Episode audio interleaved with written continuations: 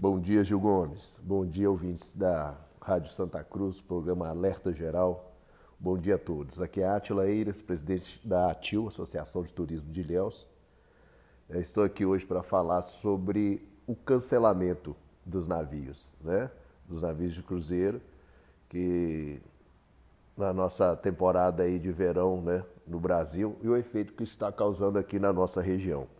Veja bem, é, no início, no pouco no fim da pandemia, no, no final do ano, a gente estava com receio de não ter a temporada de navios, uma vez que a Anvisa eh, tinha aconselhado não ter a temporada de navios. Ficamos esperando até que o Ministério da Saúde autorizou, né, com devidas restrições, a temporada de navios. Com isso, tivemos o, o anúncio né, de 34 paradas, praticamente em Ilhéus, né, um volume bem considerado, né, que movimenta toda a nossa economia né, aí da, da, da nossa região. Mas agora, com os casos acontecendo dentro do navio de contaminação de Covid, a Anvisa uh, suspendeu. Né? Aliás, ela aconselhou a suspender, aí foi a Costa e a, a MSC eh, fizeram a primeira suspensão das paradas até dia 21, né? agora de, de janeiro. Com isso, Ilhéus perdeu 10 paradas, né? 11 paradas de navio. Né? Então, assim, é, foi muito complicado para a gente, tem sido muito complicado, né? e pelo jeito que está aí, é, provavelmente não vai voltar. Né? É, e se continuar realmente dessa maneira durante todo o verão, a gente vai perder mais 10 paradas de navio, totalizando uma perda de 22 paradas só em Ilhéus. É, agora, você imagina que a, os navios, né, quando chegam, né, os navios de cruzeiro, eles movimentam o Uber, o táxi, a, a, a, os receptivos, né, as cabanas de praia, todo o comércio no centro. Então, assim, é, uma, é um, é um efeito em cascata né, que a gente vai ter de prejuízos.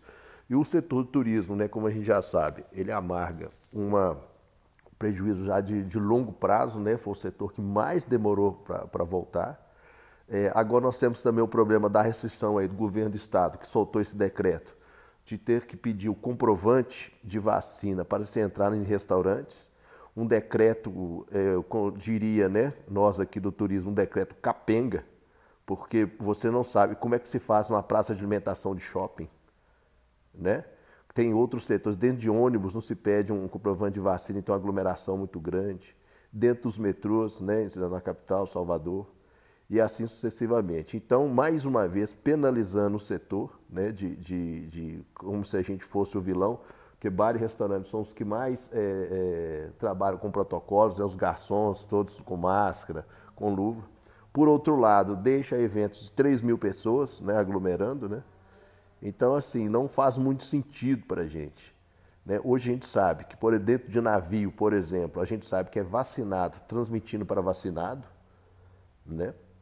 Né? Se você tem um navio hoje que chega, um navio de 3 mil uh, uh, passageiros, chega com 30 pessoas contaminadas, isso é normal, né, no nosso ver, até porque é normal. Agora, o que interessa é quantos estão morrendo, não quantos se transmitiu dentro de um navio. Né? Porque nós vamos ter que conviver com essa doença. Isso é normal hoje, isso que a gente tem que entender. Né? Transmitir é normal. O que não é normal é a pessoa morrer. Né? Então, é, hoje você tem uma transmissão de vacinados para vacinados e, no nosso ver, não tem sentido nenhum o que a Anvisa fez com os navios. O prejuízo é milionário, parece que o povo não faz conta, né? É, e realmente não faz sentido nenhum. Então, assim, é com muita tristeza que a gente recebeu, essa, vem recebendo essas notícias né, de cancelamento e vamos ver né, até onde a gente vai aguentar realmente o empresário do turismo ele é um guerreiro, ele é um fênix, né? É, todo dia acordando das cinzas, né? E, e, e, e aí revivendo, vindo mais forte, mas estamos aí todo dia lutando, né? Sabendo que a gente sabe, sabe fazer, fazendo o que a gente sabe fazer todo dia, que é receber nosso turismo, turista, trabalhar e, e lutar, né?